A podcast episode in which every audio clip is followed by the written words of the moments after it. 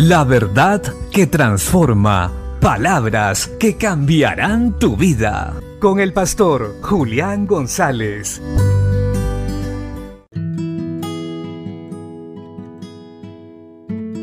La Biblia dice en el libro de los Hechos capítulo 2 verso 41.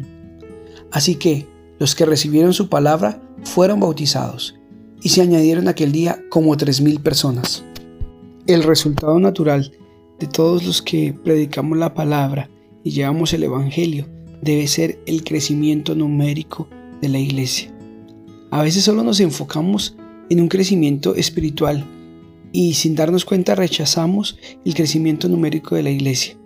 Esto ha llegado a pasar en algunos casos y sentimos que somos espirituales si la iglesia no crece mucho, porque el Evangelio no es para todos, pero la realidad es otra. La Biblia nos muestra que la predicación del Evangelio iba acompañada de crecimiento. Las personas se iban añadiendo, el Señor iba añadiendo los que habían de ser salvos. Un anhelo y una meta de aquel verdadero predicador, evangelista, pastor, es que la iglesia crezca.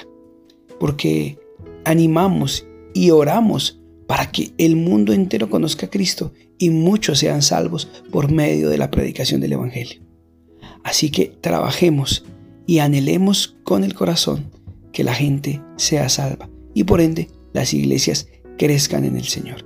Debe ser un anhelo y un propósito, pues esto es la voluntad de Dios, que ninguno se pierda, sino que todos procedan al arrepentimiento. Así que hoy más que nunca, corramos hacia Dios, anhelemos la llenura plena del Espíritu Santo. Tendremos de nuevo para predicar el Evangelio, gracia para con los demás y el resultado se verá pronto. Corramos. Es el último tiempo y Cristo necesita ser conocido en el mundo entero. Bendiciones.